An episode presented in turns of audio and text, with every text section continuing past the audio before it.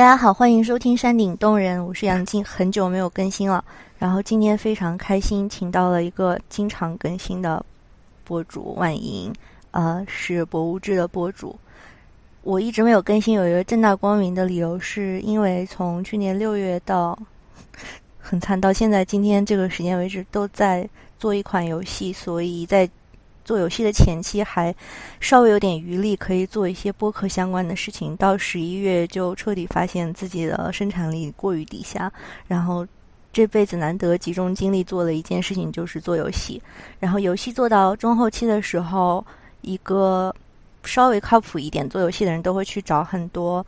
玩家或者是朋友来测试我们的游戏，然后我认识玩莹一大部分原因是因为他非常好人，被我逼着测试了我们的游戏，然后这测试过程极为坎坷，是因为我们的游戏现在只有 PC 端，而且对 PC 的要求是稍微高一点的，因为游戏的画质要求就比较吃显卡，所以婉莹是最后被逼无奈去了在南京，对吗？南京的网吧，对，时隔多年踏入网吧，我觉得还蛮推荐大家。如果你也很久没去网吧的话，可以去体验一下，可以去网上搜一下评价比较好的新网吧。对于中年人来说，还蛮开眼界的。没有想到现在的网吧这么好玩，这么厉害。我说我很多年没去网吧了，我就是看你那天给我发的图片，觉得配置很好，然后觉得应该特别搞笑。你们玩，因为别人都在打。我看他们在打 CSGO 还是什么吧，就是打射击游戏。嗯，我一会儿这个我们可以细说。我是一个完全不玩游戏的人，所以当时我们三个在呃，其实为了测试这个游戏，是我 HB 还有独立日和日语日语这两档播客的主播 Clovis。那天他正好在南京，在我们家，我们一起玩。然后吃完晚饭之后，就一起去了网吧。老板过来围观我们，你们玩的这是什么？我说真的，对，说我不能告诉你。Not yet，再等等。我们当时其实你在跟我讲你在玩游戏的时候，我跟我搭档都特别想去看看，因为觉得太酷了。就是我们都自己没有在网吧玩过这个游戏，就是在家里啊，或者是在学校，因为学校我我在的那个学校，它的电脑配置比较好，然后觉得一群大老爷们在那里打打杀杀，忽然有三个人坐在那里玩我们的游戏，觉得超级酷，你知道吗？周边就就像你说的，旁边的其他的网吧的客人是吆五喝六的，就是他们那个连麦打游戏，就互相在喊啊骂呀，然后叫人家帮忙杀呀什么之类的。反正我也听不懂，但是就非常的热闹，气氛非常好。然后你们是默默的是吗？对还在困在沙漠里出不来。要不要先跟大家说一下这是个啥游戏？好了，这个游戏是一个比较小的短的游戏，是很轻量的。它。不是假装，他认真的做了一个科幻世界的世界观设定，是基于我们对现实的非常不乐观的预测。就是说，在很近的将来，人类的各种科技极度发展，包括马斯克推的脑机结合技术。如果真的脑机结合了以后，就不需要学习了，不需要真，也许连记忆都不需要了。然后你行走江湖需要的那点还能跟 AI 抗衡的。知识啊，技能就直接可以 download，就是从数据库里下载到你的大脑。在这个游戏里面有一个比较邪恶的公司，然后这个公司它卖自己的那个点在于，它可以收集到、搜集到、搜集到一些已经死去的牛逼的人，主要是艺术家或者创意工作者，搜集到这些人的大脑，然后激活，然后它可以把这些大脑里面非常有用的功能性的。比如说技术啊、见识啊什么保留下来，但是因为江湖流传或者大家都有这个印象，就是艺术家都是疯子，生活都比较起码跌宕起伏吧。如果不是完全不幸的话，所以在卖这些大脑之前，还是希望把把把这些东西都清除掉。那这个游戏叫《遗忘工程师》，就是你扮演的就是一个其实是一个清洁工，只是你是去人家大脑里面去清洁残余的那些。比较戏剧性或者有创伤性的记忆片段，不出意外，老天各种佛祖保佑的话，大家听到这期节目的时候，它已经在 Steam 可以公开售卖了。然后你只要去 Steam 查“遗忘工程师”或者 “Forgetter”，就是忘记的人，F O R T T E R，哦，完全拼错了，F O R G T T E R，就是 Forget 加 T E R 就可以找到它。然后非常便宜，二十多块钱没了。还是现在的话，还是建议对硬件有一些要求吗？然后玩大概需要多长时间之类的？现在我们因为画面比较好，就非常吃显卡，所以我们的要求是比较好的有独立显卡的 PC 机，然后 Mac 版本还没有做出来。有是一个轻量级的游戏，然后如果你玩的快，可能一个多小时可以走完一遍。但有一些有强迫症的人玩过三个多小时，看你是什么人。嗯，所以婉莹那天就是去当了一把清洁工，打砸抢，然后吸尘 一个多小时，两个小时，大概是这样。你你你知道我为什么会找你做游戏测试吗？还厚脸皮把你推向了网吧这个极乐世界。极乐世界还是极恶世界？说说看，为啥找我？其实我也不是很清楚，因为我你一找我的时候，我就跟你说了，我是一个可以说几乎是完全不玩游戏，最多就是玩玩手游小游戏那样。是因为我们有一个共同的朋友叫柳柳，然后他跟我讲过你很多事情，然后经常推荐你的播客，然后我发现我们其实算是，诶，这个叫什么？也不叫同行，嗯，就我本科是读博物馆学的，嗯。然后我发现你不但是读博物馆学的，还就是在这个专业里面没有跑路。然后我需要一个喜欢博物馆或者对博物馆爱恨交织有情节的人来帮我们玩一下这个游戏，因为我其实，在某个程度上是把这个游戏当成一个博物馆在做的。我看你早期，包括中间有些节目，都是对呃数字博物馆、科技博物馆，就是这一套词儿吧，反正就是虚拟博物馆的。可能性有一些自己的算是比较好的憧憬吧，但是对它的现实又非常的就是爱其不幸，怒其不争的样子。嗯，我不知道这样说对不对。嗯，很准确，是的。你你你的生气是基于你就是大量的田野，对吗？呃，数字博物馆这块嘛，肯定是要比呃一般的博物馆观众多一些的。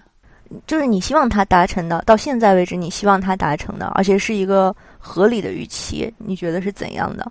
如果这样说，如果你是一个超级有钱，然后有话语权的博物馆馆长，你想干嘛干嘛，嗯，然后你还管理了自己最喜欢的博物馆，这个时候你还有一大笔钱和人才帮你来制作某一个版本和或者某一个子类的数字或者虚拟的内容，嗯，我会花钱找一家游戏公司来做这件事情。哦，他要找我们，嗯，为什么呢？这个答案显而易见，因为，呃，我们现在看到的很多数字博物馆，或者说是一家实体的博物馆，它的某种线上展览的形式吧，都还是蛮僵硬的。它基于的这个技术，很多时候，绝大部分国内的呃数字博物馆，因为我这几年。没有怎么出国，见的也比较少了。虽然是 数字的也见的比较少，就他都是那种，比如说拿一个三 D 摄影机在展厅里面拍一遍，呃，三百六十度那种全景摄影机拍一遍，然后你就在浏览器或者手机什么微信小程序里面转一转，点一点。就是给你看了一个空间，就好像装修公司的那个效果图一样。最多就是你还可以点那个展品看一下，蹦出来一个一般来说排版还挺丑的页面，三两句话的介绍。就是这种东西其实是非常不 engaging 的，你就就就是不想看，这有啥好看的？那种感觉。嗯，但是呢，我最近有一个比较好的体验，我不确定是这期节目先上还是那期节目先上，就是我在啊那个上海的闵行博物馆。他们的固定展览有一个部分展示的是中国的民族传统民族乐器。那这个地方他们做了一个投影，就是实物和投影结合的。它有一整面墙，上面挂了几把敦煌的琵琶，我猜想应该是复制品，因为它没有任何的保护，就挂在那里。然后有一个投影投上去，是一看就是那种三 D 建模的一个飞天。呃，在那边反弹琵琶跳舞，然后跳了一段舞之后，他就飞上了天。呃，从这八把琵琶之间穿行飞舞，它飞到哪里，哪把琵琶就亮起一些介绍。你不要听我讲，好像没有什么太大的难度。这个在我们有的有的，嗯，我们在目前的博物馆的这个实际的展览，就是所谓的声光电这一块，就是用到这个技术，quote unquote 技术这一块里面，算是我看到做的结合的非常好的案例了。那么这个。他当时的那个画面、声音、呃转场以及一些视效和音效的设计，就有一种浓浓的游戏公司感。这个听上去有点像批评。不是不是，这就刚刚那个话题是 中性是已经褒义的，就是很浓的游戏感，which is good。在这个场景下，比如说像如果有类似这样的项目，不管它是像这种实际展厅里的呃实物和虚拟的结合，还是要做线上的东西的话，我觉得一个游戏公司它来做。这样的展览他更懂怎么样让人愿意看下去，而且有很多。虽然我玩游戏的经历极其的少，可能最近一次沉迷了几天的是那个动物森友会。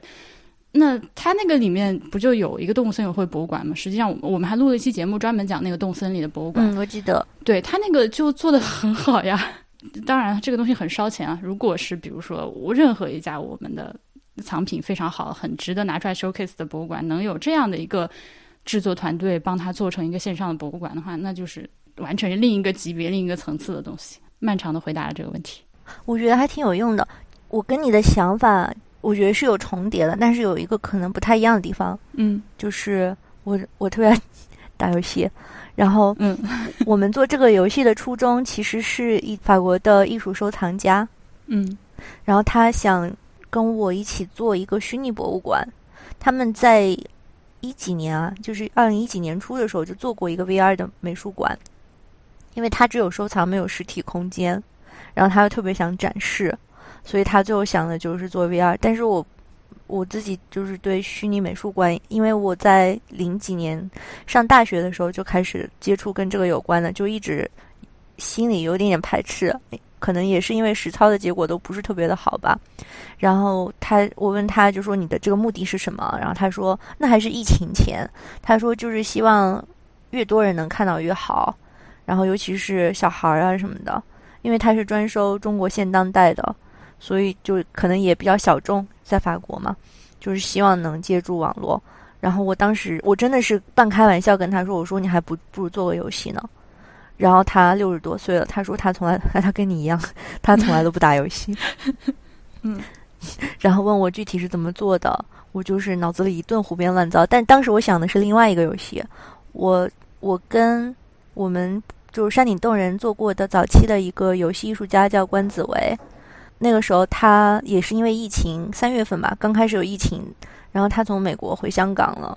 我们好像就在开玩笑的时候也是聊天，我说我们可以一起做一个游戏叫《艺术小偷》，这是最开始的那个游戏，不叫《遗忘工程师》，叫《艺术小偷》，特别的恶毒，就是比现在还恶毒。我们想做一个就是搞笑当代艺术的，嗯，展开讲讲。我们想做有一个有一个收藏家。他死了。当时这个法国收藏家跟我讲说，就讲一些收藏界的，我不知道算不算八卦吧。他说，作为一个家族收藏，最难的一般就是你的孩子对你的收藏没有兴趣，所以在你百年之后就会把这些东西全都变现了。然后我们就觉得，哎，这个很好。然后就想做有一个很有钱的收藏家，收了很多艺术品。后来他就那种豪门恩怨呀什么乱七八糟，反正就是 TVB 啊演的那些，然后就死了。死了之后分割遗产，结果他们忘记了在遥远的东方的一个小岛上有这样一个破破烂烂的宅子。然后一直到当地政府决定要拆迁，就下令告诉这家人说：“要赶快把这个东西清理干净呀。”然后他们因为就是也不太了解这个宅子到底怎么回事，这也是他们的就是这个祖先不是父亲叔叔什么，就是早期发家致富的一个宅子，然后也没有看到什么在记录上重要的东西，就说啊那就委派委托政府去做吧，然后给一笔钱啊什么的，最后房产也就很快可以跟政府达成协议，然后政府就很开心。这是这个游戏的背景，这个游戏的玩法就是你是一个清洁工哦，为什么还是一个清洁工？你是一个清洁工，然后你刚刚就是因为疫情什么乱七八糟的原因失业，受雇于政府，政府让你去这个宅子里面打扫卫生。然后你进去之后呢，你你看了一些有关的报道，忽然发现这个宅子里面可能有些东西不是垃圾，是现当代艺术品，但是你也分不清楚哪个是垃圾，哪个是现当代艺术品。这有的时候真的很难分辨。这是不是特别恶毒？然后这个游戏的呃玩法就是说，你要在一个有限的时间里，首先把这个房子清干净，不然你就没办法出去。同时，你要在这个游戏里，比如说有一百件不知道是垃圾还是艺术品的东西里面，我们会有一个限制。但因为没有做嘛，就没有具体想好是什么，可能是数量、重量还是体积，就是你可以偷一两件出去，然后到黑市上面去卖。我们当时想的特别的天真，希望就是我们能有这些艺术品真实的交易价值，啊，交交易价格，然后你卖了之后就会告诉你你的结局。然后我们当时还严重高估了自己的生产力，当时还想这个游戏可以联网，然后大家就可以天天比一比谁卖的最多啊什么的。这是我们想的第一个版本，但是这个版本后来被改了。一个是，嗯，可能不是特别友好，友善度警告。对，而且里面还涉及了诅咒别人死亡呀什么的，好像确实不太好。然后又改成了第二版，第二版叫叫什么来着？叫记忆考古学家。那个是想讽刺，就是我们好像全都是从讽刺的角度出发，想讽刺上海滩的当代艺术圈。嚯，你这个更加具体好吗？对，因为就是就是是这样的，就是我们两个人，一个是职业艺术家，一个是半职业做嗯游戏艺术策展的，就是我们生活的圈子里面到处都是这样的事情。我们当时想做一个就是跟艺术里面的权力关系有关的。呃，一个爱情故事。What？就是我有个好朋友，他是曾经在上海一个比较有名的嗯艺术机构吧做策展人，后来又去画廊。然后就他长得非常好看，人又特别好，让他自己是个画家，就比较符合大家对当代艺术这个行业的想象，就是他有点像最好看的那张面孔，看板门面。对，然后我跟他聊完之后，他。就有些抱怨啊什么的，后来就只有苦水。然后他跟我说，他他的工作就是能够穿着礼服给客人，客人就是收藏买方，穿着礼服给客人擦皮鞋上的脏水，就既要好看又要能出苦力，能干活。因为他们其实微工资也比较微薄，或者整个画廊也比较没有那么多钱，就是一个人顶三个人用。然后，但这里面又有一些。情绪劳动和这个算什么呢？就是他也不是出卖自己的身体，但是他他长得好看确实是一个非常重要的事情。然后我们当时想的爱情故事就是一个三角恋，就是他这样的一个人跟一个职业艺术家，最好还是搞行为啊，或者是嗯搞这种公共艺术的，就是苦逼关键词，呃，和一个比较有代表性的中国藏家。然后这个藏家应该是在改革开放富起来的那一代，然后也有自己的，其实是个有魅力的中年人，但是因为这三个人的生活轨迹看起来是在一起的，但你就是纵深的看其实是不一样的，所以会产生很多乱七八糟的事情。这是我们当时想做的一个游戏。你刚刚首先你刚刚说的那个，我我我我一边听你说，一边其实脑中出现的那是那个，你知道有个游戏叫《中国式家长》。你不是没玩过游戏吗？啊，我听我听别人唠过这个，就我觉得就很就是我脑中幻想的那个游戏和界面，大概就是中国式家长的那种，你要如何去舔这个客户 什么的，一个游戏才能正正常的打下去。嗯，anyway，嗯，好，你接着说你的遗忘工程师。哦，对啊，是有这样一层的中国式家长，遗忘工程师就最后把它改成了一个更偏向嗯个人的，那个个人就不是收藏家了，就是一个。或者所有的做创作的人一个基本的心理状态。我们当时就是其实挺搞笑的，是是关子维吧？他去中环玩的时候，看到有一个可能上海或者南京也有，就是营养吧。你听说过这样的地方吗？哈？干嘛的？营养吧就是在银行区，可能他们我不知道九九六还是怎么回事儿，就没时间吃饭，或者吃饭容易变胖。然后他们就这种地方，就你已经不用吃饭了，他把所有的营养注射到你身体里。What？这是现实生活中现在已经存在的在营业中的东西吗？对啊，对啊，对的。我没有，我没有见过，没有听说过，今天是第一次听说。嗯，他应该是走过路过，因为这么赛博朋克吗？搞笑了，没有进去。对啊，对啊，对啊，有的。旁边是一个吸氧吧，吸氧吧是比较多的嘛，对吧？就是。让你吸到纯净的氧气，而不是自己还要费力气去从空气里面再分解出来什么的。但本质是一样的，因为我觉得其实当代年轻人靠吃代餐已经一样，对吧？呃，已经算是对自己身体和日常生活一种 hack 了。这个打针未免也太狠了一点，而且你也非常非常要有钱才可以干这件事情。哦，很贵哈。当说到刚开始啊，扯得好远，想问你美术馆的原因，就是我对电子美术馆、虚拟美术馆不管怎么叫的不满，就是我我我不知道为什么美博物馆或者美术馆总是想把线下的东西就 copy 到线上去啊？对对对，我觉得这个思路是有问题的，就是因为线下的很多东西是体感的，就是人的经验性的东西嘛，而且它是社交的，不管你一个人还是很多人，其实它确实是一个社会性的活动。你把它移到线上去，而且就且不说技术有多不完美。就这些东西是你体验不到的，就变得又技术又不好，就会很机械，最后满足的是一个放大的功能。对，其实我一开始说的那种弄个三百六十度全景拍摄的那种，就是简单粗暴的把我们线下有什么展览就放上去嘛，就是这样的。我我们之前最近在节目里面提过，故宫有一个乌兹别克的那个考古成果展，我不知道你听说过没？那个非常的神奇，它是因为疫情的关系。呃，乌兹别克出土的那些文物都进不来，那么他们就把这个每一个出土的文物的展品拍了一张高清的照片，打印出来之后放在展柜里，就弄得正 正儿八经的在展柜里面放了这个文物的照片，而且它是那个 contour cut，就是你从正面看居然视觉效果还不错，然后侧面一看，哎，发现是个纸片儿，然后最最搞笑的是，他在这这样一系列荒谬的行为。之上，他还做了一个线上展厅，他就是用了一个我刚说的那个三百六十度的那个全景摄像机，把这个放着纸片的展厅又拍了一遍，放到网上。哇，这好牛逼啊！好魔幻啊！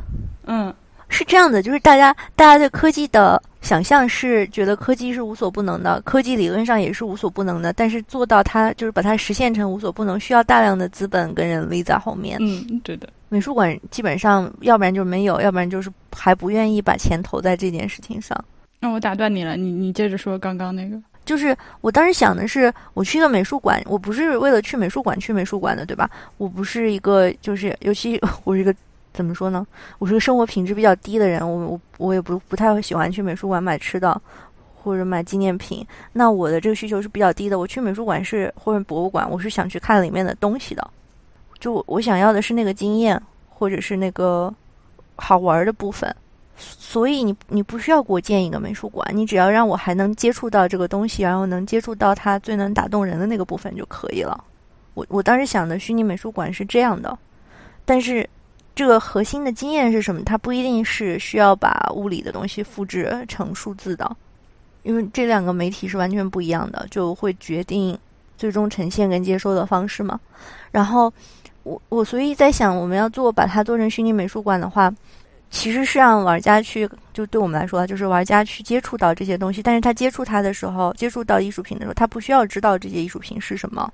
我我觉得，就你可能我自己来说，最有用的，尤其是跟这种信息性的东西有关的参参观跟展览，都是作品本身让你非常感兴趣，然后我自己去查就好了。就是美术馆有的资料我可以用，美术馆没有的我去网上查，或者去图书馆借。这种主动的解决问题的方法，反而在脑沟里嵌的比较深。我当时是这样想的。然后另外有一个经验，我觉得特别牛逼，就是二零一六年、二零一八年的时候，我我去都灵开会啊，还是一个跟游戏研究有关的会。然后去早了，都灵有一个特别大的埃及文化博物馆。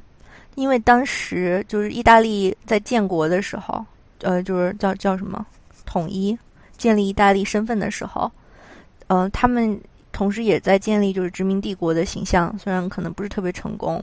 然后他们就去派了很多考古学家或者是偷东西的，然后就去埃及，然后挖了很多。然后意大利又离埃及比较近嘛，有地中海就过去了，然后就变成了都灵市的一些镇世之宝。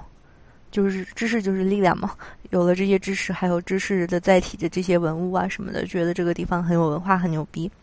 然后他们就建了这个博物馆，据说是世界第二大收埃及文物的博物馆。他们现在我觉得做的还是挺好的，就是一层是讲这个博物馆本身历史的，所以就是对殖民史是自觉的吧，讲清楚是怎么回事儿。然后二楼就是重重要文物展，就是特别符合，尤其是小朋友喜欢的那种。可能有狮身人面像啊，然后有比较重要的石棺，有一些木乃伊的制作方法。但第三层我觉得最牛逼的，第三层它是还原了，就是埃及好像是新埃及时期一个有点像聚落，但是已经比较成熟的文明形态的，就是人类小村庄。它的空间分布是完全，也不能说完全吧，就是应该是埃及学家根据他的知识跟史料把它还原成那个样子的。然后等比例建筑，再加上一些真实的文物放在那里，然后它的空间分布就是跟当事人的生活轨迹还有经济状况是尽量做到接近吧。就比如说，呃，一个人死了，或者，嗯，你应该去哪一个地方，然后那个地方，呃，有一些可以做木乃伊的布料，但是这个布料也需要一些原料，原料又是从哪来的？就是非常的详细跟有细节化。但是我我当时你知道我的感觉是什么吗？我就觉得我操，我不是来过这儿吗？就我觉得我好牛逼啊！为什么这些我都知道？然后我忽然想想到九几年的时候，家刚有电脑的时候，玩过一个游戏叫《法老王》啊，那个游戏就是让你当法老。嗯，我玩的是嗯埃及艳后资料片，我是当埃及艳后。然后我就是从一个尼罗河旁边的小村庄，可能就十几二十个人，开始一步一步建，把它建成一个商贸重镇。就通过尼罗河还有地中海，可以跟别人就是别的城邦啊什么的进行贸易，还要给法老做贡献，还要给各种神建神庙什么的。但是我后来去查了一下，这个公司当时他做的时候，他真的请了一些埃及学家来帮他们做基础的调研，所以。就比如说木乃伊的布是原料是什么，沙草纸的原料是什么，是怎么建成的？然后祭祀是一个什么概念？跟祭祀有关的文化活动怎么样举行？它的规律周期是什么？这个游戏里我觉得做的都非常的有深度了。而当时这个游戏是没有中文版的，它只有英文版。我为了统治好我的埃及。我还拿了一个字典，天天在那查。我学了一堆词儿，就是完全没用，你知道吗？这些词儿，古埃及相关的词汇，对，就是完全没用。尤其是那些神的名字，也不是英文，就其他的名字还是个英文，对吧？你知道沙草纸是怎么回事？没事还可以装个逼。但是，但是这这些神啊，然后还有一些什么酒的名字是没用的。可是你说这些东西，你当时是为了玩吗？去吸收的，也没有认真的学，学校也不考。但是我那天在那个美术馆，呃，在那个博物馆的那一刹那，我觉得就感觉任督二脉被打通了，就觉得好像在那个游戏里面，啊，这个有点像阿角的作品，就是他说玩家是在看屏幕上的自己在做什么。那一刻，我觉得我进入屏幕了。我当时就觉得这博物馆特别牛逼，然后回去想一下，觉得这个游戏特别牛逼。然后我我最后自己想总结一些经验出来，或者可以用的知识。或者思维方法，就我觉得它其它其实底蕴是一样的，就是这个制作者其实是知道这一套系统是怎么做的。然后电子游戏有一个非常重要的向度是模拟，就是模拟人类的系统，但是它肯定是一个简化的，有的时候嗯可能是有一点点扭曲的系统，就不那么能还原。但是当然你知道的越多，你就还原度越高。可是你又可以把这个还原藏起来。像一个药一样，就是你外面是有一层糖衣的，然后大家吃了很开心就可以。这是我心中就是特别好的一个例子。我当时就希望我们能做一点这个，但是我们可能因为我们毕竟不是艺术圈里的食物链的中上顶层，我们不是这群人，所以了解的还是比较少。那我们就是从底层、中中低端来去想这个事情，就是比如说。你玩那个游戏会有两个艺术家，有一个人他是郁郁不得志的，这个其实是很常见的，就是他记在这个咱们现在又说回了那个《遗忘工程师》这个游戏了，嗯，对，《遗忘工程师》里面就我们在模拟一些比较常见的艺术家的生活状态和心理状态。呃，对于艺术本身他是喜欢的，但是这个整个这个圈他他是痛苦的，有一个人是融不进去的，有一个人他就我觉得是接受了，就是这样吧，但是我还。嗯，就妥协，不是妥协，就是接受。然后我各取所需，我快乐着，大概是这样的。但是我自己在像你刚刚说的，我能幻想，如果我是一个更加熟悉游戏这一套，不管是操作还是思路的玩家的话，我会有更多的精力放在这个。嗯，遗忘工程师的游戏里面去关注到里面嵌入的各种艺术品，但是我我就像我说的，因为我实在是不玩。首先我还晕三 D，尤其是在那个里面，嗯嗯嗯，而且我也不知道这个它是一个没有什么强叙事的一个游戏，所以我也不知道它接下来会通向哪里，后面还剩多少。我有一种呃陷在这个游戏里的焦虑感，所以我会至少是在第一次玩这个游戏的时候，我会很想。赶紧把这件事情做完，然后我就嗯，可以放松我的神经。我不是玩完了之后找你要这个有没有里面的游戏里面的艺术品的一个清单什么之类的。那可能就是这个东西对我来个人来说是有一定的影响。然后就是我觉得，嗯呃，这个还是作为一个不玩游戏的人的发言。就如果说任务的部分能少一点的话，可能对我个人来说会更愿意一次一次的去 review 它。呃，因为现在的这个状态是等于说我每次想要看到那些艺术品，我必须去完成一些任务，对吧？把它砸掉。对，嗯，对，所以算是有一点只能一次性把这件事情做了。因为如果我要再回来一次的话，就会觉得有点麻烦。是的，就是我们有很多怎么说呢，不完美的地方，远谈不上完美了。嗯，这个其实跟我之前说的一个点是一样的。我也不是这个团队的技术担担当，但是因为做这个，我觉得我还是懂了很多。嗯，就如果你你不接触做技术，你不是做技术的，你也不太接触他们的话，你会觉得实现这些很简单，就是你想一下就想出来，他就去做就可以了。但是其实是需要时间跟嗯这个人的脑力的。那当然，嗯，我们想了一些玩法，当时自己想的就是那种兴高采烈的，你知道吗？就觉得好牛逼啊！然后做的时候发现完全没时间。嗯，产品和程序员之间永恒的 对。但我们就两个人，我们都是产品经理，就是自己剥削自己嘛。但是两个人又都比较爱偷，哎呦，主要是我了，所以剥削的也不是很严重。对，就是我们不是后来说就是要做玩家测试吗？那个测试主要是看，呃，一个是你有没有 bug，另外一个就是比如关子维他以前做过的一些游戏是专门为美术馆做的，但你在美术馆做的时候，其实美术馆是控制了很多外在的硬件风险的。比如说你你用什么游你用什么游戏嗯手柄玩装置玩能玩多长时间，然后你去你去美术馆玩的时候，你肯定心里对它的预期是完全不一样的，跟你在网吧玩对吧？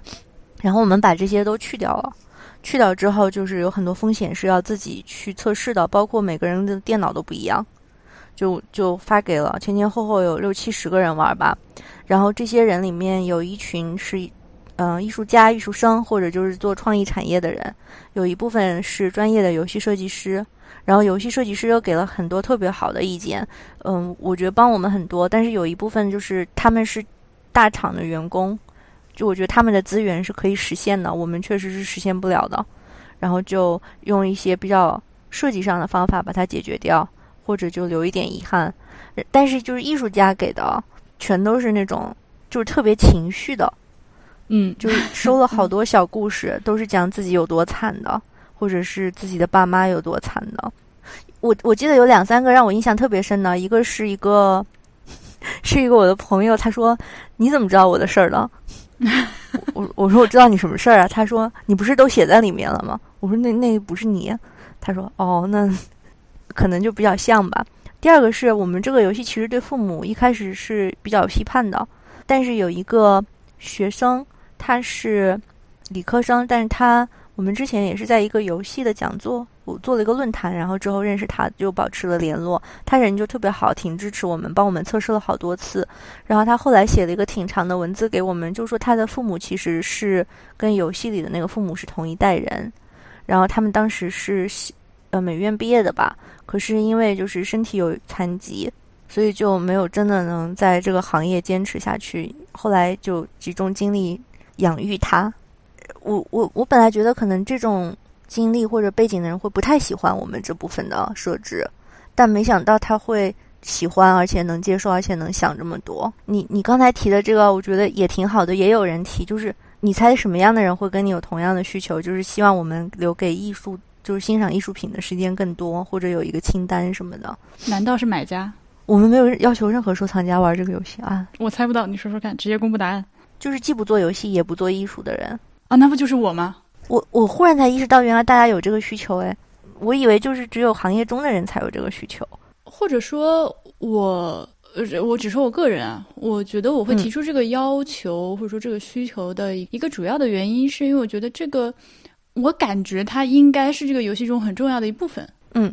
然后目前呢，给他的他呈现的效果是，当然我可以，如果我的心态更好的话，我可以站那慢慢看。但是我又是个心态不好的人，就就就会就会没有没有停留在那里仔细的去看。就当然了，这个造成我没有时间停留在那里看的，我认为也是游戏设计的一部分，所以我会提出这样一个需求。明白。我我现在觉得玩家真是太有意思了，就是一个游戏能被不同的人玩出各种各样的样子，然后大家想要的东西也都不一样。我我还有个朋友，他就完全不在乎，因为这个游戏就是让你打东西嘛，他就见了东西就打，然后得了一个最高分儿。然后我问他说：“那你最喜欢哪个部分呀？什么的？”他他讲的全都是最暴力的部分。然后我的另一个朋友，他就喜欢砸艺术品，他是一个电影行业从业者。我觉得他可能有点仇富吧，他总觉得当代艺术都特别值钱，他觉得砸的时候特别开心。还是挺好玩的。还有一个人，他喜欢吸尘，在那个游戏里。哦，我超爱吸尘，我一定要把它吸很干净。为什么？爽啊！可能我太懒了，我不爱做家务。就是你们平常做家务也是这种，是吗？对的，我特别爱吸尘。我对于什么砸东西啊，或者什么打击感这种东西没有什么需求，但是我很在意能不能把它吸干净这件事。哦，我们那个第一关不是吸还就大部分是室内的嘛？所以你吸是很容易把东西都吸的。第二关不是室外的，然后我们有一个特别奇怪的重力设计嘛，嗯，然后就是那些碎片会会很难。然后有一个人说：“你们是不是有个严重的 bug？我一直追着风跑，但是总是跑不过风，然后碎片都被风吸走了，我吸不到。”我觉得太搞笑了。而且他跟我说说他从来都不在家里不爱做家务，他说就感觉做这个特别的舒缓、吸尘，嗯，疗愈，疗愈。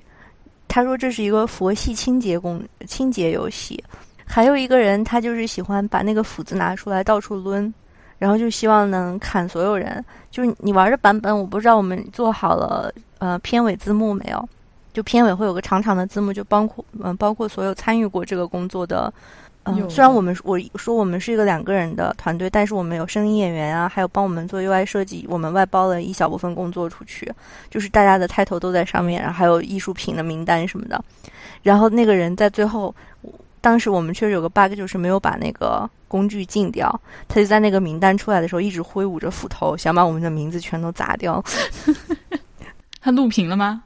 他录了，他给了我。你觉得玩家特别牛逼，就是很多时候他那个 bug 都是想不到的。就有一个人，我们的游戏不是分成在公司总部，就是他在游戏里是个现实的部分，就是你是有肉体的，然后你进入到艺术家脑子里面，其实是一个神经的部分，就是你是没有肉体的，那些东西全都是虚幻的。所以我们说你砸艺术品嘛，没关系，那也都是一个印象，对艺术品的印象而已。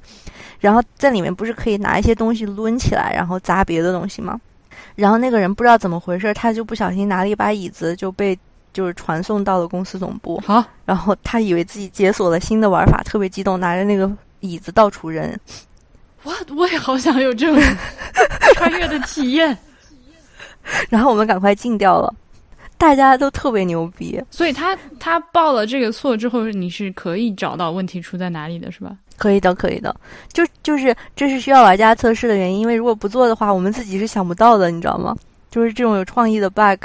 就是只能有这种有创意的人。那我们当时三个人一块去，我我也发现了一个，就是我在第二个还是第三个房间里面把所有东西都砸完了，但结果就是偏偏没有砸到这个艺术家的父亲，有一个幽魂一样的站在房间角落里面面壁的人，但是我就是没有砸到他，而且我因为已经把其他所有的房间里的可砸到东西全都消灭了，也吸了尘。你不砸他是因为你不想砸他吗？是我没有看到他，我三号就前面做了各种，正好就错过了他。然后等我发现他站在那里的时候，我已经没有任何工具可以使用，然后我就卡在了这里，就只好退出重来一次。然后我们就赶快加了一些东西在里面，幸亏你帮我们测出来了。然后波比是好像在第二个艺术家的大脑里面。掉出了地图之外，他那个你知道他那个 bug 已经牛逼到我们都嗯吓坏了吗？就是是这样的，就是那个沙第二关是在一个大沙漠里，然后那个沙漠特别大，但是其实我们用防风墙把沙漠的实际探索范围缩小了，然后就有两堵防风墙吧，就是在不同的方向上。基本上我们测了六十个人，没有任何人有这个问题。但是 Bobby 能够在这两个防风墙里面找到那个 exactly 那个空隙在哪里，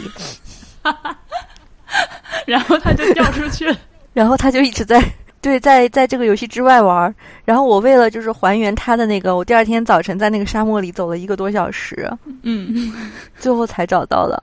还有还有一些人，就是他会帮我们脑补这个游戏怎么样做得更好，或者是大家都希望我们把它做成电视剧。因为现在电子游戏有一类，呃，尤其是这种有点故事性的，都会向电视剧的制作模式发展，就是会分级。然后他说：“你你其实多一个故事就可以多一集，你多收集一个人的苦难就可以多一集，对吧？”我我有些人就帮我们想什么自己的故事怎么样被编进来，自己的爸妈的故事怎么样被编进来，然后还有一些人就想，就是我们中间不是加了一一个小部分，就是玩家这个角色是来自未来的，他是想继续从事创意写作工作的，但是未来可能这个工种就生存空间是非常狭小的，所以他父母不愿意，所以就经常他妈会给他发短信嘛。但是这个短信的部分是比较小的，然后很多人可能就是跟父母有类似的互动。这个短信是建立在我跟我妈的一部分 基础上，然后，然后他们就特别希望在这个程度上再做出来一个新的，就是聊天机器人，就是天天跟妈妈聊天。我我我当时妈妈的短信来了的时候，我有试图去打字，因为我以为是一个需要我自己真正。嗯，打一个什么回复去去回他的，结果发现哦，原来这里可以点。我我摸索了半天才发现，原来那里可以点。嗯，这个其实我们一开始也就是想把它做成一个真的有多选项，或者甚至可以打字儿的，但是后来就忙着做别的，就没有续上。但这个我自己还挺感兴趣的，因为这个游戏，呃，第一关是做做一个中国的艺术家的故事，就是我旁边大部分。嗯，中国孩子现在就是也有些不是孩子了，他们的故事总是跟父母的纠缠特别的深。这个里面是父母想让他当艺术家，他不想当；还有很多人是不想当艺术，呃，想当艺术家，父母不让当。我我我就觉得这个可能不知道是不是跟儒家文化有关系还是什么的。这这个半球还是挺常见的一个话题。这个游戏里面所有的就故事都是别人告诉我或者我自己经历的，就包括第二关的那个。沙漠艺术家，他他是五六个人，再加上一大部分乱七八糟的东西，造就了一个人。我想知道我们的听众们听到我们这样唠这个游戏，有多少人会想要去玩？因为听起来就一直是一个很苦难、很很苦的故事。应该是吧？就是这个游戏可能爽的部分是跟艺术完全没关的，或者是对艺术最不尊重的部分，就是打砸抢的部分。但有些人。嗯，我觉得这是我搭档强的地方。他们很喜欢那个游戏里面的各种风景，尤其是沙漠和森林。然后关紫薇她之前的作品是比较黑暗向的，不是剧情怎么，就是她的美学风格是比较暗的，光线也不是很。其实我们一开始做的那个是掉进一个房子里，然后这个房子完全是黑的，你需要一个手电筒之类的东西才能照明。但是很多人说太害怕了，以为这是一个恐怖游戏。而当时那个配音。现在配音都是就是专门请了，其实都不是专业的，但是就是请我们觉得很好的朋友，然后他声音很合适。当时那个配音是我自己配的，就是我我是就是傻瓜版嘛，然后我我的声音好像就是比较像小孩儿。OK，怨灵。然后他们说特别的 creepy。我再问一个那个别的问题，就是其实是呃，你之前在有一期节目里面和我想想看是谁。和冯梦波录的那期节目里面，也好像带到过这个问题，就是说，嗯，做了一个游戏之后，如果不把它，其实你刚才提到，如果不把它放在美术馆里面的这个环境，能，而是能让大家更多的都可以去玩到，你最后想要达到一个，除了你刚刚说的更多人能玩到这个目的之外，还能达到什么样的效果呢？我觉得这可能是个人的一个情节，因为我。二零一八年在深圳做过一个展览，然后当时我爸妈就是从新疆来找我，也在广东旅游吧，他们就去看了那个展览，很多东西他们看不懂，需要我去解释，因为我尤其是我老妈，她以前是一个食品厂的糖果车间的工人，就他对这些东西是感兴趣的，但是他确实就有这个隔阂。可是你你知道，其实很多博物馆、美术馆、当代包括当代艺术的东西，它它其实是应该有意思的，你通过。讲解啊什么，他应该是能懂的。我我就觉得美术馆现在更像是一个有一些美术馆吧，更像是一个障碍。我觉得可能如果大家都能玩，就把这个障碍解决了。剩下就是因为我特别爱打游戏，可能工作场合的原因、工作场域的问题，就经常要给很多其实也挺牛逼的人，但是因为他们不玩游戏，然后视游戏为嗯，也不是说洪水洪水猛兽吧，总是有一些负面的想法。这也不能完全怪他们，对吧？就是游戏产业有各种问题，但是我感觉我自己像一个传教士一样，我特别想跟他们说，其实挺好的，真挺好的。你看，你做的这个也能做成游戏，你你那个也能做成游戏。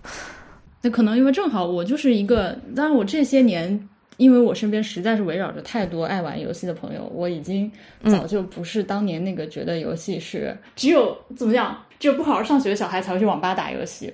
我我对于游戏的认知就是这种非常裹脚老太太的那个那个那个 mindset，然后一直就没有掰过来。我自己后来曾经也试图过去什么《刺客信条》啊之类，我也买了，但是我就根本玩不下去，完全玩不下去。哦，那我给你传个教好吗？你 你等等，你要跟我谨慎传教，因为凡是跟我传教让我去玩游戏和健身的朋友，都在我这里碰了壁。那你传一下试试呗，我 我听听看你的传教这个话术，铩羽而归，对，有没有和其他人不太一样的地方？好的，给我三秒钟，三二一，这位朋友，事情是这样的，游戏太大了。我我觉得根据你刚才的说法，就是你玩到的是不适合你的游戏，你懂吗？就好像别人跟你说看电影是不好的，但可能你看的是最不适合你看或者最不能吸引你的电影，但是其实是有一部分会吸引你的，而且你可能会很喜欢的电影，只是你没有接触到它，它不存在。我小的时候玩游戏，嗯，因为我是组装机电脑，是我爸的朋友装的，然后那个叔叔可能也是好心吧，他给我装了很多。射击类的游戏，就冯梦波那期聊雷神啊，什么雷神那种游戏，我我可能自己是不会去玩的。我能玩到是因为那个叔叔给我装了，然后再加上我是我现在好多了，以前我是个手眼协调能力特别差的人，所以就比如说刺客信条，我肯定是那种跑着跑着就掉下去了，然后找不到 方向，晕三我不晕三 D，但是我方向感特别差。但是好在那个时候，就盗版游戏市场是非常蓬勃发展的。在乌鲁木齐这样的地方，有红旗路电脑商城，然后里面会七块钱，有的时候四块钱到七块钱卖一张游戏光碟，然后里面有很多武侠游戏，台湾人做的。因为我特别喜欢武侠，我在我不叫杨静的时候，一般我都叫杨过，够傻逼吗？然后。对，我的梦想就是我能把游戏做好，然后让古天乐先生看到我们做的游戏，投资我们做科幻游戏，然后不投资我们跟我们吃饭也是可以的，不跟我们吃饭跟我吃饭也是可以的。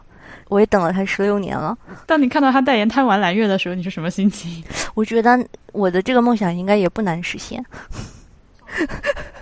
我是个非常乐观的人。太激动了，讲到哪？就是还有一还有一些游戏是谈恋爱的。或者是养成类的，就是你培养你自己当一个小明星，当个小公主。恋与制作人是吧？九零年代的时候玩的叫《明星志愿》，还没有玩过恋与制作人。后来我就是长大之后有了真的恋爱以后，就对这种游戏的热情就降了很多。然后就是啊，大航海时代了，当然就是到处跑旅游，因为没钱旅游，就在游戏里旅游，然后管理一下我的几个帝国，管理一些餐馆，追一些女生。那个时候我我成绩挺好的，好到我每个星期我两天下午第一节课我逃学，老师可以对我视而不见，我就是在家里玩游戏。我我讲这一切就是想跟你说，像爱情一样，并不是爱情不好，是你没有碰到那个合适你的游戏。但是，但也像谈恋爱一样，就是你要花很多的时间和精力去认识这个人嘛。这个，嗯，我我一直不太愿意花这个时间，而且现在年纪。渐长之后，对于自己的时间就越来越珍惜。就是如果我有两个小时的时间的话，我可能真的宁可睡觉。啊，我我听播客是这个态度，就是我觉得我要花很长时间去听这些人讲，然后还要，我觉得可能是你说的吧。就任何关系是需要投入情感和时间去建立跟维护的。只是我小的时候，很小的时候遇到了一个特别强、特别强的媒介，然后那个最小的时候也是最容易被捕捉的时候。是的。我我一直非常怨念小的时候家里没电脑这件事情，因为我我开始上网是非常非常晚的事情。你可以去网吧呀。我真正自己我不去网吧，因为网吧都是 quote unquote 坏孩子去的地方。啊，而且呃那个时候我们这边的网吧还确实是环境真的非常的差，就是一直有人在抽烟啊什么的。对，所以确实是让你一走进去，我也进去过几次，就一进去有一种乌烟瘴气感，我就不是很想去。所以我自己拥有一台属于自己的电脑，其实是就成年之后了，明白了，十八岁了，对，非常晚。对，就我我我并不是一个，就网络这件事情对我来说，我玩的非常不溜，电脑什么的。我还挺感谢我父母的科技焦虑感的，他们当时给我买了小霸王，呃，不是，他们给我买了金字塔九五八八学习机，希望我能学编程，然后我学会了打红白机。然后给我买了电脑，希望我能学编程。我好羡慕，我染上了 PC 机游戏的毒瘾。那你有想过你现在人生到现在大概花了多少时间在游戏上吗？哎，我我跟你讲这件事情特别神奇，就是我我真的投入做这个事情，其实是在二零一六年、二零一五年才开始的。我是对自己特别恨铁不成钢的一个人。我打游戏的时候，我我以前打游戏的时候，我我现在已经分析出来是怎么回事了。就是这个世界上有两个杨静，他们都活在我的脑子里。一个杨静要求自己积极向上，多做一些事情。但每当这个杨静做到了他想做的这些事情的时候，另一个杨静就说：“你好可怜啊，你为什么变成这个样子？你应该是个就是自由而淘气的人，你应该玩一玩。”然后，所以我的杨静 A 做了，比如说五十的正面功，杨静 B 就一定要再做负五十的负面功，觉得这样才能取得平衡。我之前花了大量的时间在打游戏上，然后心里是就是不喜欢的，就觉得自己不应该做这件事情，还是有还是有一点负罪感，是吧？嗯，但是后来我忽然发现到，其实我不就是打个游戏吗？我们没杀人放火，我连烟都不抽，游戏多便宜啊！而且我我在里面是真的挺高兴的。再意识到，其实我可以就是把自己的想法，以前是主要是文字吧，用文字以外更复杂的媒介，难度也更高的时候表达出来，我觉得那个成就感无与伦比。我我现在觉得啊，就是我我是那种特别幸运的人，我小时候的梦想我早就都实现了。我的梦想就是，我一房子看不完的书和打不完的游戏，可以了。我觉得现在游戏便宜的跟白菜一样，就我喜欢的那些，而且我还不爱吃菜，也没占我吃白菜的钱。真的，我们特别小的时候，电脑课打游戏，老师会骂我们说：“你们都是打游戏的，有什么了不起的？你要有天做游戏才牛逼呢。”我现在特别想去找他说：“老子做了。”我是因为这次要测测试这个。一万工程师才人生第一次注册了这个 Steam 的账号。嗯，其实我了解到 Steam 更多的是身边的男性朋友们之间在群里面互相发的一些 meme，因为好像对，就是说 Steam 是一个什么无情的收割机器啊，就不管你凭别的地方多么的勤俭节约，你在 Steam 大神面前总是要乖乖的交钱之类的。你的朋友是不是也不是刚大学毕业？怎么讲最没有伤害力？二十大几岁，三十出头这样，对吧？就是就是你小时候想买没钱买，现在你有钱了，它又不是特别贵。我我觉得真的有这个补偿心理的。我你说的是，我看了一下我的 Steam Library，现在里面有一一千多个游戏，好多都是 对，好多都是买了还没玩的。你就觉得有一种就是地主的感觉。刚因为我刚提到《恋与制作人》，是因为之前还真的因为喜欢里面的声优，所以去下载来试了一下。但是我发现啊，实在太弱智了，无法忍受，然后就把它删了。我大概玩了半个小时。嗯，他可能就是不是你的那一款，我又开始传教了。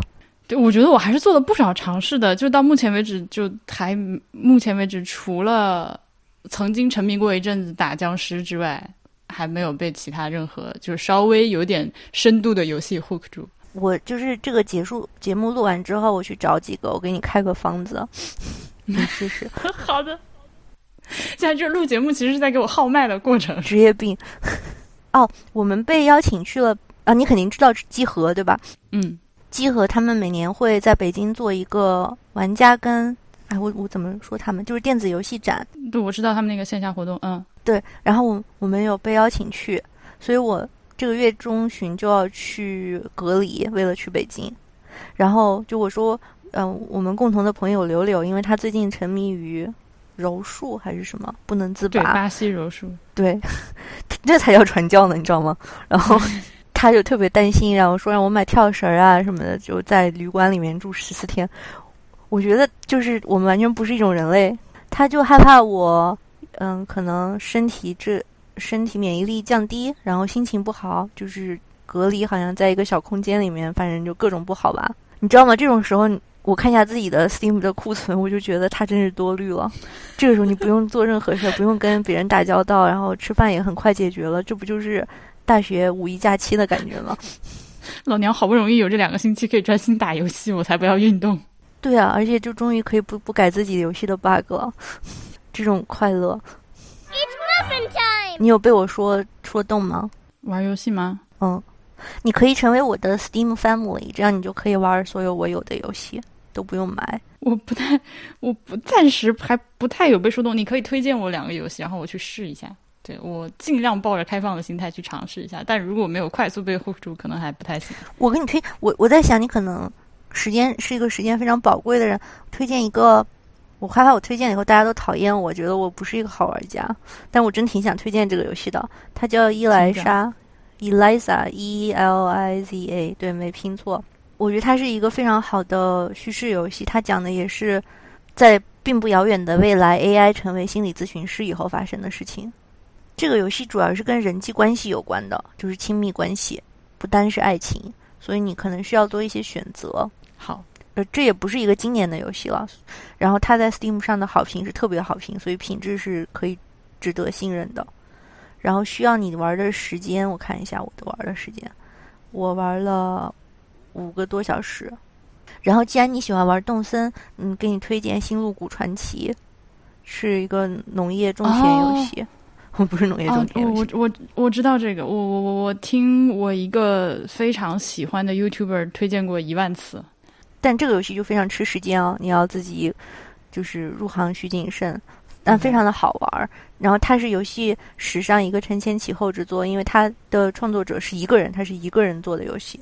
他非常的喜欢农场牧场物语，就是他把一个老游戏又重新做了一遍，也非常有风格化。可能对很多人来说是治愈的，但是我在想，会不会你玩游戏非常着急，其实是因为你是一个白羊座，所以你就是一个比较着急的人。会，我在动森里面发现那个人按住那个什么可以跑之后，我非常的懊恼，我非常非常懊恼自己之前浪费了那么多时间。哎，我给你推荐一个傻逼老游戏吧，叫《疯狂出租车》，那个游戏就没有没有干嘛的，就是往前怼就是你是个出租车司机，它有各种模式，但精简的来说，就是你在最短的速度内能把一个人送到，然后你中间可以压死人呀，然后撞电线杆儿都没人管。而且对系统配置不能要求再低了，因为它是个九十年代的游戏。嗯，你可以玩《疯狂出租车二》，就是优化做的非常好。然后更省时间的游戏，我能想到就是《超级玛丽》之类的，一一关就几分钟。超级玛丽是一个我从小就没有被，我就没有懂这个东西的点。就是那个时候，虽然我家没有，但是邻居还有什么我爸他的朋友，他们家是会有这种游戏机。然后我看邻居家小孩玩，就是直接看着睡着。这是我不太理解云玩家，就是我觉得打游戏的乐趣是不能被看游戏替代的啊，就还是你要自己玩是吧？对，就是你要动脑要动手，你非常紧张的。就超级玛丽，我玩的时候不就是后来我发现它一关只有几分钟，我是无法想象的。我总觉得我玩了很久。嗯，我但是你能明白我那种，就比如说像超级玛丽这种，我拿过来自己玩，然后然后不断不断失败那种 frustration，让我很。我知道有一部分人，就是我，我有些朋友，他们是一个游戏，他卡在这里了之后，就我今天这个觉老子不睡了，我要把它弄过去。但是我是那种，我如果卡在这里，然后我就再也不会玩它的那种人。那你需要玩，就是没有输赢设计的游戏，时间又不是特别长的，嗯，很多这样的游戏。然后你可能不太适合玩网游。还有一个游戏，我觉得可以让你想到自己的生活，不知道你愿不愿意想，叫。英文叫 YouTuber's Life，中文叫啥？我不我不知道。就玩了游那个游戏以后，我觉得我死都不会做一个 YouTuber，太累了。我操，就是一个靠内容赚钱的，就是养活自己的人。嗯，懂不了不了不了不了，这个听起来就很焦虑，太真实了，是吗？过于真实。那个玩完，我觉得还是挺惨的。嗯，还有什么游戏？我觉得你应该不是喜欢玩就是慢、失忆、馋的这种游戏，对吧？嗯，不喜欢。我也不是，那就一大堆游戏都不用推荐了。你先玩一下我说的那几个。Stardew Valley 我打算试一下，因为现在已经有两个我比较信得过的人在直接跟我推荐，所以我好 OK，那我去试一下这个。我还想给你推荐个游戏，我觉得特别好玩，但是我不知道你会不会喜欢玩，是我最半最近半年玩过最好的游戏，叫《人类奥德赛：先祖传奇》。这可能一听就是要那种一周一周的时间堆进去的那种游戏。它是。它是让你呃模拟南方古猿进化的，我操！我我跟你讲，我觉得比他妈文明还早好吗？啊，是的，就是那个游戏终结的时间，就是你要变成人的那个 moment 就结束了。靠！他是做《刺客信条》的其中的一个人做的，他好像是对做人类已经腻了。然后那个游戏就是，如果我初中有这个游戏的话，还是高中，我肯定是个理科生了，我肯定去学生物了。OK，所以是要解决一些生存上的。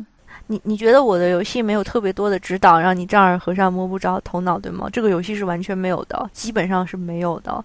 它是让你像一个古猿一样去生存的，然后里面会有各种各样的知识，就是古生物学、进化论、基因什么乱七八糟的。而且这个游戏挫败感是非常强的，就是尤其是对手眼不协调的玩家来说，我把我的部落。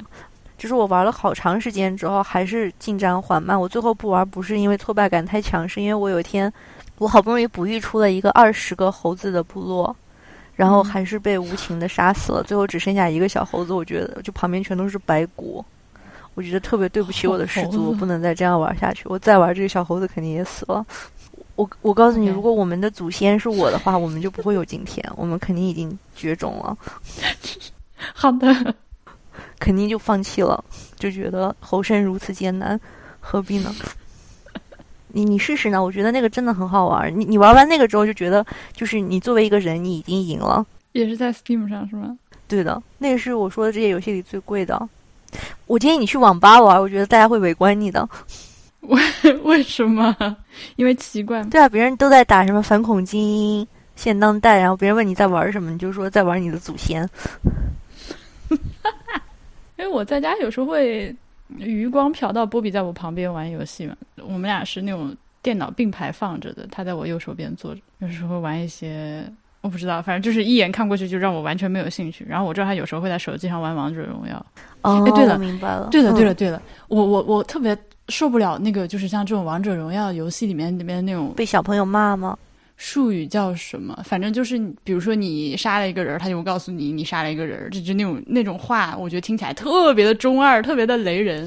哦 blood 就这些是吗？对，就那种喊招或者什么 enemy has been slain，我就啊 no please don't，这我每次听到我就啊。哦，这这挺小朋友的，像小时候《圣斗士星矢》，这是个仪式感吧？我觉得对喜欢玩的人来说，就感觉自己特牛逼，在一个科幻大片里。或者动画片里，你你可以找个人给你改了，把里面全都改成特别搞笑的话，你可能就喜欢了。皮卡丘，嗯，或者小贱货，估计腾讯不会让我们这样改吧？腾讯说：“老子取你狗命，送你归西。”